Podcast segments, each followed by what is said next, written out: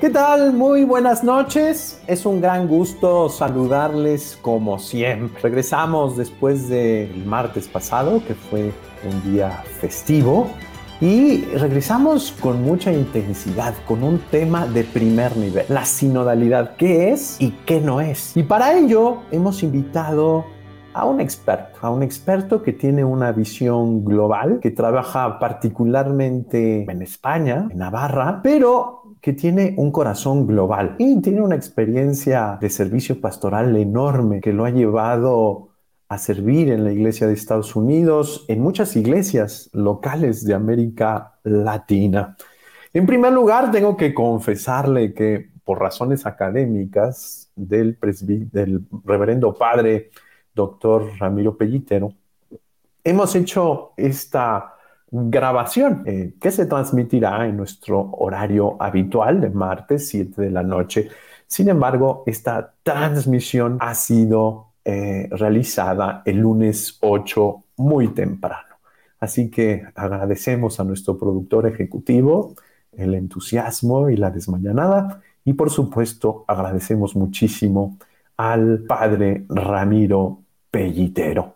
Eh, quisiera platicarles un poco, eh, por supuesto, no sin antes darles los saludos del señor obispo Enrique Díaz Díaz, eh, responsable de la dimensión de educación y cultura de la Conferencia del Episcopado Mexicano, hacerles llegar también los saludos de la Universidad Vasco de Quiroga, de su señor rector, así como de la Universidad del Valle de Atemajac, que también eh, su rector es presidente de la Organización de Universidades Católicas de América Latina y el Caribe, ODUCAL, quienes nos apoyan y con quienes compartimos la responsabilidad de esta eh, iniciativa eh, educativa y cultural. Esta es la centésima tercera transmisión de Diálogos por la Esperanza, 103, décimo tercera en su cuarta temporada.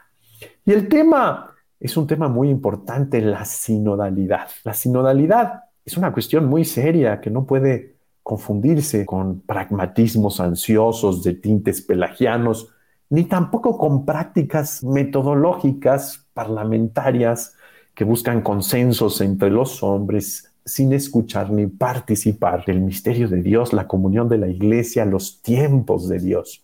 No es una cuestión de novedad, con motivo del método, como ya lo señalamos, también hay que renovarnos en los métodos, por supuesto, pero es antes que nada una cuestión de novedad en la vida del espíritu, que se abre a la realidad cuidadosamente, reconociendo que Dios es el Señor de la historia. No es un poco un conjunto de teorías, ni es algo que se haga realidad con el hecho de invocarlo o nominarlo, sino es una cuestión de intención que surge de la conciencia, que surge de las opciones fundamentales de la vida en el espíritu. Una auténtica sinodalidad es antes que nada la espiritualidad de la escucha, que nos lleva a la comunión, la participación y la misión. El Papa Francisco la ha planteado como una cuestión constitutiva de la Iglesia, como un don y también una Para reflexionar sobre ello, como ya le mencioné, contamos con la presencia de un gran teólogo. El padre Ramiro Pellitero es licenciado en medicina y cirugía por la Universidad de Santiago de Compostela. Es también doctor en Sagrada Teología por la Universidad de Navarra, recibiendo el premio extraordinario de doctorado en 1992 con la tesis titulada La Teología del Laicado en la obra de Yves Congar. Eh, fue ordenado sacerdote el 20 de agosto de 1998, llevando a cabo su servicio pastoral en la prenatura de la Santa Cruz y en el Opus Dei.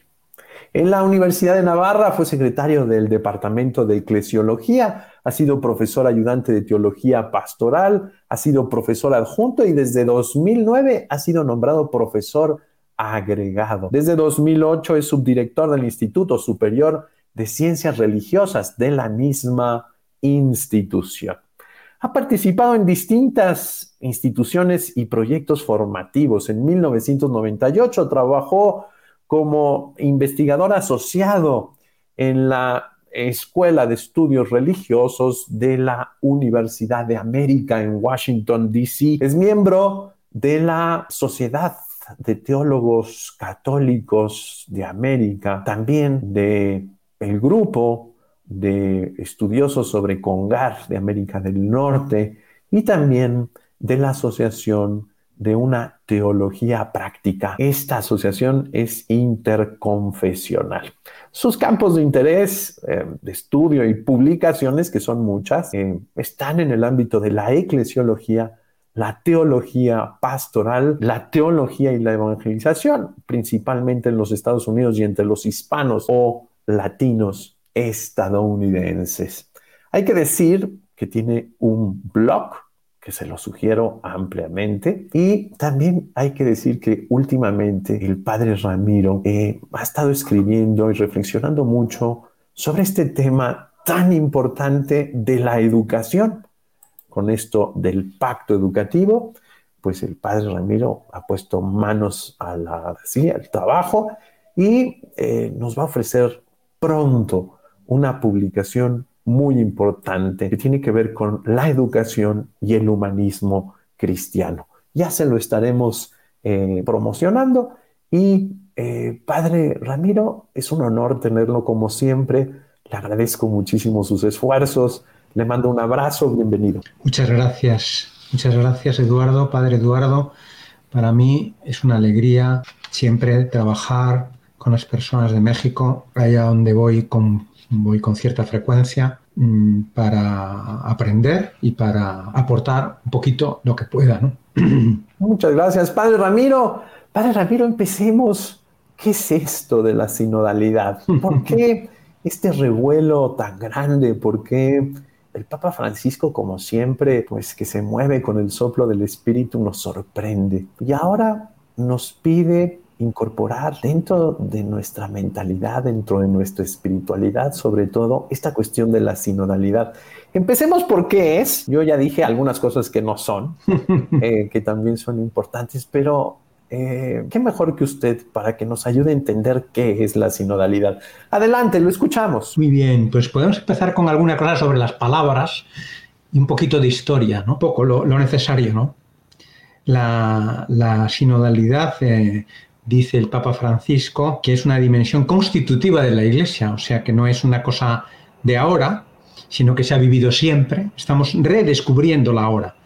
Y más aún, él dice que el, el camino de la sinodalidad es el camino que Dios espera de la Iglesia del tercer milenio. La sinodalidad eh, es como una prolongación, eh, los sínodos de los obispos prolongan la imagen, el espíritu, el método del concilio Vaticano II. Había dicho esto Pablo VI, ¿no? Entonces, ¿qué quiere decir sínodo? Sínodo. Podemos tomar dos sentidos, un sentido amplio y un sentido estricto. En sentido amplio, sínodo significa camino, camino que se recorre juntos, en los primeros siglos era una palabra griega para hablar de la iglesia en general. La iglesia es un camino que se recorre, que se recorre juntos eh, en asamblea, en convocación. También se utilizaban otras palabras, como la palabra concilium. ¿Eh? Luego todas estas palabras fueron concretándose en cosas concretas, ¿no? haciéndose, perdón, más concretas en asambleas, ¿no? pero al principio significaban la iglesia, sin más. ¿no? La iglesia es un sínodo, la iglesia es un concilio, la iglesia es una una coinonía, una comunión. ¿no? Y San Juan Crisóstomo, por ejemplo, decía que sínodo e iglesia son equivalentes. ¿no? ¿Por qué? Porque la iglesia es ese camino que hacemos conjuntamente con el apoyo, con el fundamento siempre vivo de la Eucaristía. ¿no?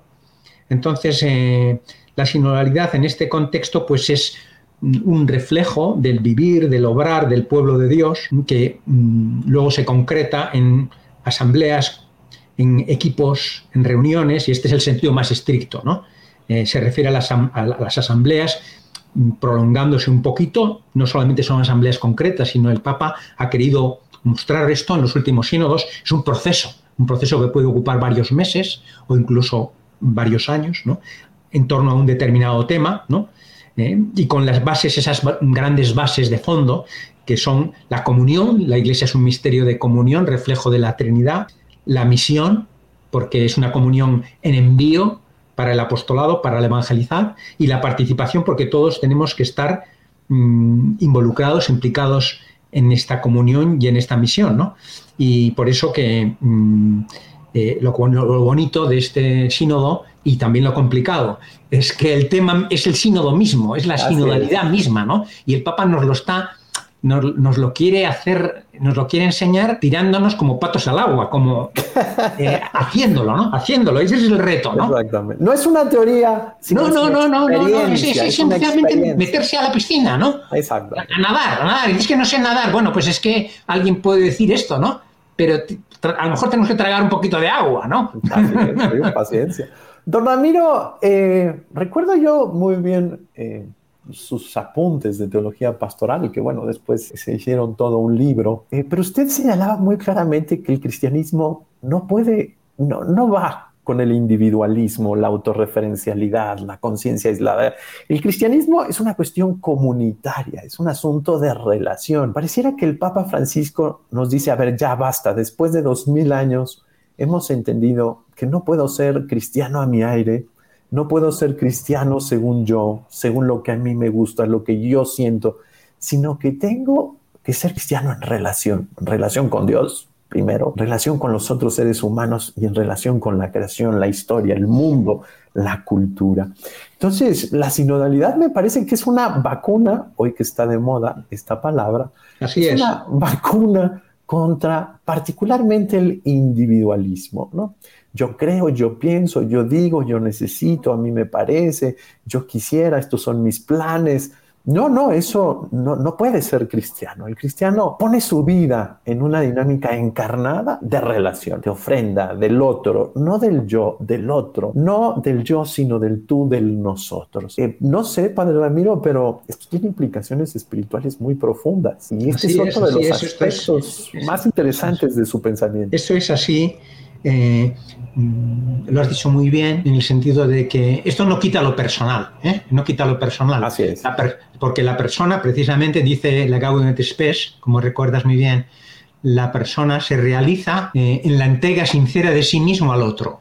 Así es, la verdadera personalización es la apertura a los demás en donde yo encuentro mi propia identidad. ¿Eh? junto con lo que yo llevo dentro, cuando me abro a los demás, al yo de los demás. Y en ese nosotros es cuando encontramos la iglesia, que es nuestra familia, ¿no? Se puede hablar, también de nuestro pueblo, nuestra, nuestro, nuestro cuerpo, ¿no? Nuestro hogar. ¿eh? Entonces, es así, ¿no? Entonces, en, la sinodalidad participamos todos, todos los fieles, ¿no? Los fieles eh, que somos todos, también el Papa y los obispos son fieles. Y, también, claro, participamos todos, cada uno según lo que somos, ¿no? y entonces, claro, también hay que, hay que, conviene advertir que la sinodalidad no es, las asambleas concretas, ¿no? No son la única manera que tienen los fieles de participar en la misión de la Iglesia. Es una manera necesaria. Hoy la vemos como necesaria. Pero la manera ordinaria, pues cuando no hay asambleas, cada uno está en su lugar, en su vida ordinaria, lógicamente, con sus propios dones, ministerios, carismas, etcétera, y concretamente los laicos, pues en su existencia ordinaria, en sus trabajos, en sus familias, en sus relaciones eh, familiares, sociales, culturales, etcétera, ¿no? Pero dicho todo esto, eh, mm, la Iglesia tiene hoy una conciencia muy grande de la importancia de estas asambleas y de volver a ellas eh, como se hacía en los primeros tiempos, ¿no? Don Ramiro, usted toca ahí una palabra que yo quisiera detenerme participación, discernimiento, comunión. Es decir, eh, me parece que es muy importante esta cuestión. No se trata de hacer asambleas y solamente de hablar y ser escuchados y hacer actas y entrar en esta dinámica ansiosa de, exposiciones y exposiciones y exposiciones. No, se trata antes que nada de poder expresar la, la cuestión que nos hace comunión. Me parece que este es el punto, es decir, eh, la escucha, porque en algún momento dijo el Papa, la sinodalidad es la espiritualidad de la escucha. Es decir, me permite abrirme al mundo, entrar en esa dinámica de yo que amplío mi corazón, amplío mi mente, amplío mi visión, amplío mi experiencia de iglesia, amplío mi experiencia de parroquia, amplío mi experiencia de grupo porque me reconozco, y aquí viene un término eh, del Papa Benedicto XVI, un ser para los demás. Es decir, importante esto. ¿eh? A mí me parece que este asunto eh, usted lo, lo decía muy bien, ¿no? Es decir, somos personas, somos un yo, pero este yo está para abrirse, este yo está para servir, este yo está para engrandecerse, este yo está para entrar en una dinámica mucho más amplia que sí misma, ¿no? Eso es. Eh, que me parece muy importante. Pero estas cuestiones después se, se, vinculan ¿no? con la cuestión de los niveles, las jerarquías eclesiales, que son muy importantes. Hoy me da miedo, pero hay gente que cree que la sinodalidad es romper cualquier nivel, estructura. No, es exactamente al revés, es recuperar el sentido de cada uno de estos niveles y de cada una de estas instituciones, diócesis, parroquia, eh, decanato, foranía, con el fin de ser capaces de salir ordenadamente, de salir jerarquizadamente en un discernimiento, distinguiendo las realidades, su profundidad, sus ámbitos, sus dimensiones, eh, tantas facetas, dice el Papa, cosa que a mí me encanta y lo reitero eh, cada vez más porque cada vez descubro que tiene que ver con su pensamiento más profundo, eh, que ha ido construyendo esta realidad poliédrica. Es decir, la realidad que tiene muchas distancias, tiene muchas caras, pero es una realidad. ¿Cómo llevar esa experiencia? Usted lo decía muy bien, el Papa nos dice, a ver, vamos a hacer un sínodo, pero que curiosamente el tema es la sinodalidad, ¿no? Entonces, esto no se trata de teorías, esto se trata de una práctica que no tiene que ser fuera de la ortodoxia, sino tiene que ser en la ortodoxia, en la ortopraxis, y en la ortopatía, que me parece que la tercera es el desafío, o sea, querer ser comunión, disponernos a la comunión. Pero ¿cómo, cómo entender, usted que es pastoralista, eclesiólogo, y cómo entender todas estas cuestiones que tienen que ver con el derecho canónico, que tienen que ver también con la espiritualidad, cuestión que no quisiera perder, pero usted lo decía muy bien, todo se centra en la Eucaristía. ¿Cómo llevar esta experiencia de la sinodalidad, don Ramiro? Sí, la sinodalidad, pues mm, es algo que nosotros tenemos, decíamos, que la oportunidad ahora de redescubrir y la finalidad que tiene es eh, darnos la oportunidad de participar en el discernimiento que hace la Iglesia sobre su camino concreto en cada momento. Y ese camino tiene que ver con la inculturación. Has hablado hace un momento del poliedro, ¿no? la inculturación, porque eh, las cosas son distintas en, las culturas, tienen sus caras distintas, ¿no? Y tiene que ver con la conversión, porque si no cambia nuestro corazón, pues muy difícil que nosotros nos abramos desde ese yo. Los psicólogos suelen distinguir dentro del yo un yo verdadero y un yo, que se cierra, ¿no? que se encapsula y que se va autodestruyendo. ¿no? Entonces el yo verdadero es el yo que tiene las ventanas abiertas para engrandecerse al nosotros. ¿no? Entonces, este es el tema, ¿no? Entonces, la Iglesia, ¿qué, qué, paradigma tiene históricamente la Iglesia para hacer todo esto? Pues lo que se llamó, lo que se llamó, porque no fue propiamente un concilio a la manera moderna, ¿no? Pero se llamó después el concilio de Jerusalén, ¿no? Donde había todo aquel problema con los judaizantes, ¿no? De si se les podía exigir o hasta qué punto la ley antigua y todo esto. Y los apóstoles, con una gran, con una gran audacia, una gran parresía, se reunieron y acabaron diciendo, el Espíritu Santo y nosotros hemos decidido no cargaros con cosas eh, más de las necesarias, ¿no? Entonces es muy bonito eso, ¿no? Entonces dentro de eso los obispos, pues que son mm, el que conforman con el Papa a la cabeza el colegio episcopal, pues tienen su responsabilidad de decisión, de gobierno y forman el colegio episcopal. Pero necesitan, y hoy el derecho canónico también lo subraya, deben escuchar, deben escuchar a los fieles, ¿no? Entonces la sinodalidad tiene en ellos este nombre de colegialidad episcopal abierta a la escucha de todos los fieles, ¿no? Entonces, mm, a, lo largo de la historia, y es lo que queremos recuperar ahora, en el primer milenio, se fue viendo cómo la sinodalidad podía tener distintos niveles, ¿no? distintas expresiones. Y hoy el Papa mm, pues lo, está configurando como a tres niveles, ¿no? que es una cosa sencilla, no, no quiere decir que sea fácil, ¿no? Ya vamos a ver que no es fácil, pero como todas las cosas, cuando nos ponemos ya tenemos la mitad. Cuando nos ponemos ya tenemos la mitad caminada. Así es. Entonces es. el primero el nivel particular de las diócesis, ¿no? Luego el nivel eh, nacional continental, ¿no? que en principio estaba previsto empezar hacia marzo, pero que parece que se va a ampliar hacia agosto. ¿no?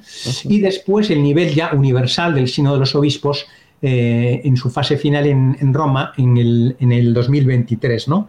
Entonces es muy bonito mm, que todo arranque de las, de las iglesias locales, ¿eh? de la iglesia particular, donde están por una parte, pues mm, todos los fieles sobre el fundamento del bautismo, de su sacerdocio común, y participan ya en lo que, como está previsto, pues en algunas cosas. Como digo, lo más importante de la participación de los fieles en la misión es su vida corriente. ¿eh? En el caso de los laicos, ¿no? En el caso de los religiosos, pues el ejercicio de sus carismas, en el caso de los ministros, eh, pues de su ministerio, ¿no? Pero luego están las estructuras previstas en la iglesia particular, que ya son estructuras de sinodalidad en sentido estricto el Consejo Diocesano, el Consejo Parroquial, el Consejo de los Presbíteros, ¿no? donde están todos los presbíteros representados. Lo que es importante, me parece a mí, que siempre hay que recordarlo, tú lo decías muy bien, no es, la sinodalidad no es un camino al margen de la, estructura de la Iglesia, sino justamente es el camino que pone en práctica y que ayuda, ¿eh? junto con otras más cosas, ¿no? el ejercicio de, ese caminar juntos, eh, contando con lo que somos cada uno. ¿no? Eh, insisto, cada uno según su condición y su vocación, sus ministerios eh, y sus carismas, ¿no? Entonces, eh, si me permite, ese es el asunto. Sí, sí, no, no, tú interrumpe lo que quieras. Un punto que me parece muy importante en la propuesta del Papa Francisco. Pareciera ser que la sinodalidad, bueno, sí, obviamente es recuperar lo ordinario, recuperar los que ya estamos. Pero él habla de las fronteras existenciales y constantemente habla de aquellos que, se, han quedado fuera. No solamente se han quedado fuera de la dinámica sacramental, que pues, es doloroso, por supuesto, sino que se han quedado fuera de la vida de la iglesia. Se han quedado fuera del encuentro, se han quedado fuera de la escucha. Eh, las dramas, los dramas de su vida los han hecho eh, automarginarse, entrar en esta dinámica de sentirse ya no parte. Este tema me parece importante, don Ramiro. Por supuesto, el tema del, de hecho, el asunto de los alejados, de los marginados, de los necesitados, ¿no? Eh, el Papa insiste en que en la iglesia particular se hable con ellos y se les invite y, nos esforzamos por llegar a ellos. Esto no puede, nos, puede no ser fácil, ¿no? Pero hay que hacerlo, hay que hacerlo porque eh, ellos tienen su, tienen su palabra y nosotros tenemos que abrirnos y si no, no sería verdad eso de que nosotros estamos dispuestos a llegar a las periferias, ¿no? Si no, podría ser una bella propuesta, pero un poco utópica, ¿no? Entonces, em, decía antes que todo esto hoy lo estamos redescubriendo eh, sobre este sentido de la fe del pueblo de Dios y sobre esa, como tú decías, sobre esa base de la, de la, de la escucha, ¿no? del encuentro, del discernimiento, ¿no?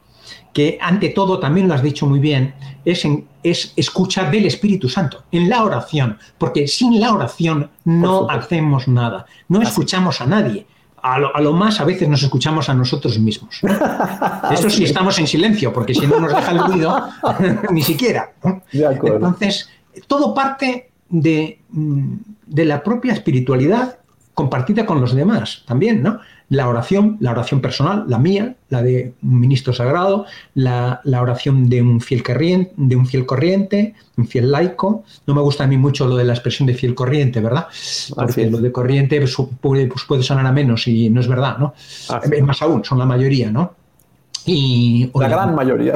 La gran mayoría, O también la de los consagrados, ¿no? Entonces, la oración, la adoración, esto es muy importante, porque si no escuchamos al Espíritu Santo, no podremos decir qué nos dice a nosotros para poder decir a los demás. ¿Y qué les dice a los demás para que nos digan a nosotros? No podremos escucharnos. ¿no? Esta esa frase genial. Claro. el Papa en el sínodo anterior interrumpe el sínodo, ¿no? Y dice, hoy por la tarde nos vemos allá en la Pablo VI, no acá en el aula sinodal. Y recuerda esta frase, ¿no? Eh, los obispos escuchando a sus presbíteros, sus presbíteros escuchando al pueblo, el pueblo escuchando a sus presbíteros y a los obispos y todos escuchando al Espíritu Santo. Me parece que este es el grande dinamismo eh, que requiere descalzarse, por eso es tan importante la oración. Es muy importante entender eh, que la dinámica de la contemplación, me encanta el Evangelio de ayer, ¿no? cuando dice Jesús, eh, Jesús se, literalmente estaba sentado contemplando a esta viejita que echó dos monedas de muy poco valor, dice. Sin embargo, era pues toda su vida, ¿no? Era todo lo que tenía para vivir en eh, sintonía con aquella otra viuda de la primera lectura, ¿no? Eh, pero la cuestión es esta, es decir, reconocer fundamentalmente que la realidad no soy yo, que yo tengo que escuchar, que tengo que ser iluminado, que tengo que ser eh, llevado, que tengo que caminar con los tiempos de Dios en una realidad eclesial, con sus límites, con sus desafíos, por supuesto también con sus, con sus fortalezas y sus esperanzas. Sin embargo, no soy yo la iglesia y nadie es eh, ese punto, ¿no? Nadie puede abrogar, arrogarse esta cuestión de decir yo sé por dónde, yo sé, no, no, no, tranquilo, que tú eres una parte de y que, eh, bueno, eres sacerdote, pero no eres laico y tampoco eres religioso y tienes que escuchar a, a todas estas partes y caminar juntos y encontrar estos puntos fundamentales, usted lo decía muy bien, ¿no? Es decir, quitarnos todo lo accesorio. sí, contando también con que, perdona. Con lo fundamental. Sí, sí, adelante. sí, contando con que, esto lo ha dicho también el Papa Francisco, ¿no? Siempre lo subraya, ¿no? No tener miedo a las tensiones que puede haber, ¿no? Porque la realidad se da siempre en polaridades. La realidad se da siempre eh, en entre extremos. Lo que es muy malo es irse a los irse a un extremo o al otro. Dice, no, no, la realidad está justamente en todos los, en todo, en todo, toda la realidad que está entre los extremos. Dice, no, hay que buscar el término medio. Entonces, no, no, el término medio suena a geometría, a 50%, y eso puede equivaler muchas veces a mediocridad y a mundanidad. Esos cuatro puntos de Evangelii Gaudium, ¿no? El todo, no solamente. Eso es, los cuatro criterios, la unidad, ¿no? solamente el. No Qué importantes son, ¿no? Esos son, son resultados de un discernimiento de muchos años del Papa Francisco, ¿no? Que por cierto, en este libro de la biografía intelectual. Que, sí, de Borghesi. Exactamente. Eh, me parece que se recuperan históricamente de manera Gran libro. Así es, gran libro, gran libro. Gran libro que les aconsejo, una biografía intelectual, eso es, ¿no? Del Papa, Papa Francisco, exactamente. Entonces estábamos diciendo yo que las tensiones, ¿eh? las tensiones que te tiran hacia los extremos, ¿no? Es donde está la vida. Exactamente. es donde está la vida, ¿no? ¿Eh? Porque si no, hay, si, no, si, si no hay una tensión de la cuerda que me tira, no puedo pasar el río. Yo me acuerdo eh, cuando usted me daba dirección espiritual, cosa que sigo agradeciendo profundamente allá en Navarra. Usted me decía, no tengas miedo a estar tirado, tensado, porque pues siempre eran los encargos de la casa, los estudios, las cuestiones. Y no, que no tengas miedo a estar tirado. Es decir, eso es normal, tranquilo. Lo que no hay que dejarse es, eso es, lo que no hay que dejarse es destruir por las tensiones, ¿no? Destruirse por los conflictos. Hay que llevarlos a la oración y al diálogo con los demás y construir a partir de eso, porque eso es lo que pasa en cualquier familia, en cualquier empresa. ¿eh? Entonces, también me parece a mí que en esta, en esta cuestión los apoyos más importantes, además de la oración y del diálogo, está el tema de la formación. ¿eh? En un proceso sinodal necesita eh, plantearse, y además ahora que no tenemos mucho tiempo, porque es un tema gordo, eh, pero tenemos no demasiado tiempo, dos años no parece mucho, pero no lo es. Así es. Entonces hace falta también el plantearse a muy distintos niveles, a nivel parroquial, a nivel diocesano, a nivel continental, etcétera, pues la formación de las distintas personas, no, no solo los que participan en las asambleas, sino la formación del pueblo de Dios y que podemos, que, cómo podemos ir mejorando poco a poco, ¿no? Esa formación de todos, cada uno según sus responsabilidades, ¿no? Me parece que esto es importante. Sobre ¿eh? todo eh, para... Y de nosotros mismos, ¿eh? De nosotros mismos también, ¿eh? Por supuesto. Sobre todo, eh, don Ramiro, para evitar riesgos. Es decir, me parece que hoy tenemos que señalar muy claramente lo que no es. Eh, por eso eh, el título de este diálogo por la esperanza, para no, no, no, no, no me surge otra palabra, quemar la figura. Es decir, a mí me preocupa muchísimo que en, dos o tres años podamos llegar a decir, no, eso de la sinodalidad, pues ya, ya, lo, ya lo vivimos, no nos gustó, ¿no? ¿No? es decir, eh, hay que señalar muy claramente qué es y qué no es, y señalar muy claramente los riesgos estos formalismos, estas dinámicas cuadradas, estrechas, que ponen por arriba el método del espíritu, estas dinámicas que instrumentalizan, cuestión que también me preocupa muchísimo, ¿no? Es decir, eh, querer endiosar una palabra eh, cuando esta nos lleva a una realidad que nos encuentra con Dios, más que sustituye a Dios, ¿no? Entonces, no sé, si nos pudiera hablar en esas tensiones, eh, también de esos riesgos, don Ramiro. Sí, sí, sí. Me acordaba ahora que estabas hablando de algunas intervenciones del Papa en, al comienzo de este proceso, apenas hace un mes, cuando habló de eso, ¿no? Habló de... fueron tres intervenciones, una a la diócesis de Roma, el 18 de septiembre, y otra al principio del proceso sinodal, el 9 de octubre, y otra la homilía, ¿no? Al día siguiente de la celebración. Espléndida homilía. Entonces, me parece que un pequeño análisis en pocos minutos, ¿no? de las cosas concretas que dijo el Papa, que pueden ser seis o siete, seis o siete puntos, seis o siete ideas, ¿no? Me parece que, compensa tenerlas en cuenta, ¿no? Eh, y yo había subrayado esto, ¿no? A partir de mi, reflexión y de mi análisis estos días eh, y también de hablar con la gente y rezar, ¿no? Pues eh, en primer lugar esto de, caminar juntos, ¿no? Porque hay personas que pueden tener la idea de que la institución de la iglesia es una cosa que, y sus organizaciones diocesanas, y luego va a la vida corriente. Y la gente que está en la vida corriente no tiene por qué estar enterada de eso, porque esos son los eclesiásticos. Creo que es un error. Creo que es un error, porque la institución de la iglesia, también la institución somos todos. Cuidado con esto. Y la vida, ¿eh? Por tanto, esta relación entre institución y, institución y vida que el padre Congar al principio, en sus primeros escritos, a veces oponía un tanto, pues, polémicamente, ¿no? Pero luego hemos ido viendo que son, son son complementarios, están metidos uno en el otro, ¿no? Las dos dimensiones de la Iglesia. La Iglesia es toda ella institución. Ciertamente quienes la representan oficialmente son los obispos, ¿no?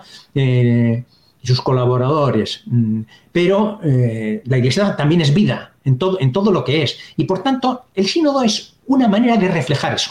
Que, que, a todo, a todo, a todo fiel le interesa y se debe de preocupar en medida de sus posibilidades ¿eh? y de que sea llamado o de que, o que, o que, o que, o que cuenten con él efectivamente o que, o que quiera él manifestarlo, ¿no?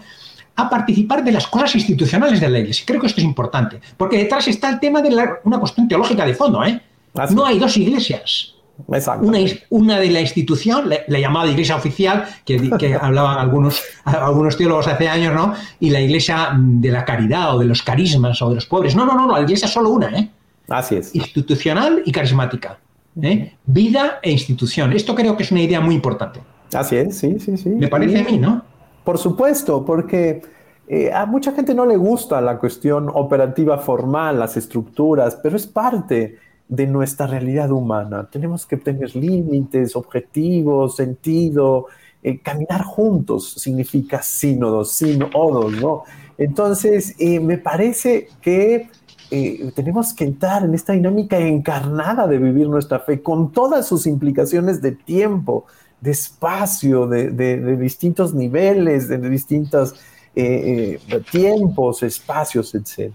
Don Ramiro, tenemos que ir cerrando, se nos ha ido. Muy bien, muy bien. Pues esto, em, para, para, mm, cerrar, em, yo diría que em, tenemos que recordar algunas pequeñas cosas, ¿no? En dos minutos, ¿no? Muy bien. Las claves, las claves de fondo que son la comunión, la participación y la misión, ¿no? La participación de todos es la manera de llegar desde la comunión a la misión concreta. Entonces, esa participación se hace en la Iglesia de modo ordinario de muchas maneras. Esta manera de la sinodalidad concreta en estas asambleas eclesiales que ayudan a los obispos después a tomar las decisiones necesarias en el camino, pues es muy importante y el Papa quiere que nosotros todos nos involucremos, ¿no? Esto sería una cosa. ¿Que hay riesgos? Por supuesto, el Papa habla, mm, concretamente hablaba de estos riesgos del formalismo, porque es un riesgo muy claro. decir, hacer como si le damos un bañito a la cosa, echamos tres papelitos, ¿no? Y después rellenamos en la encuesta. No, no, eso no es. Todo en la iglesia y, en general en la vida nuestra se puede hacer siempre todo. Yo siempre digo, se puede hacer todo bien, mal o regular. hay que intentarlo hacerlo bien porque tenemos nuestra conciencia y tenemos nuestra misión. ¿no? Entonces, evitemos los formalismos tampoco hay que irse al, perfeccionismo, ¿eh?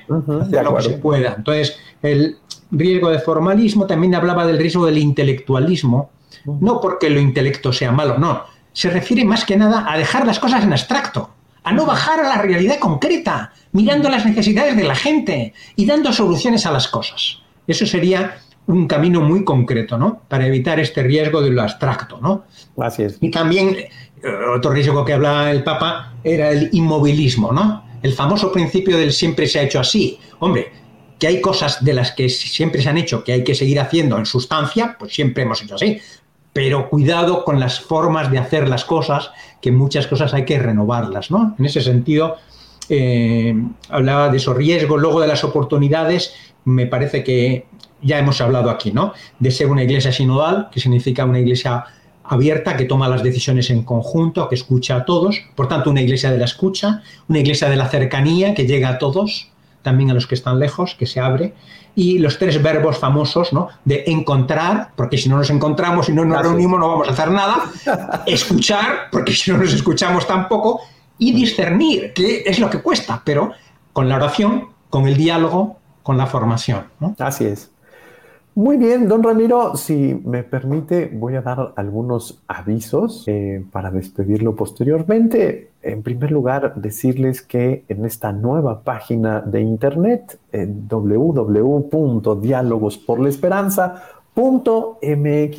usted ya puede accesar a todos los diálogos. Eh, también eh, puede escucharlo por estas funciones solamente de audio de Spotify y todas estas cuestiones que pueden ser muy interesantes.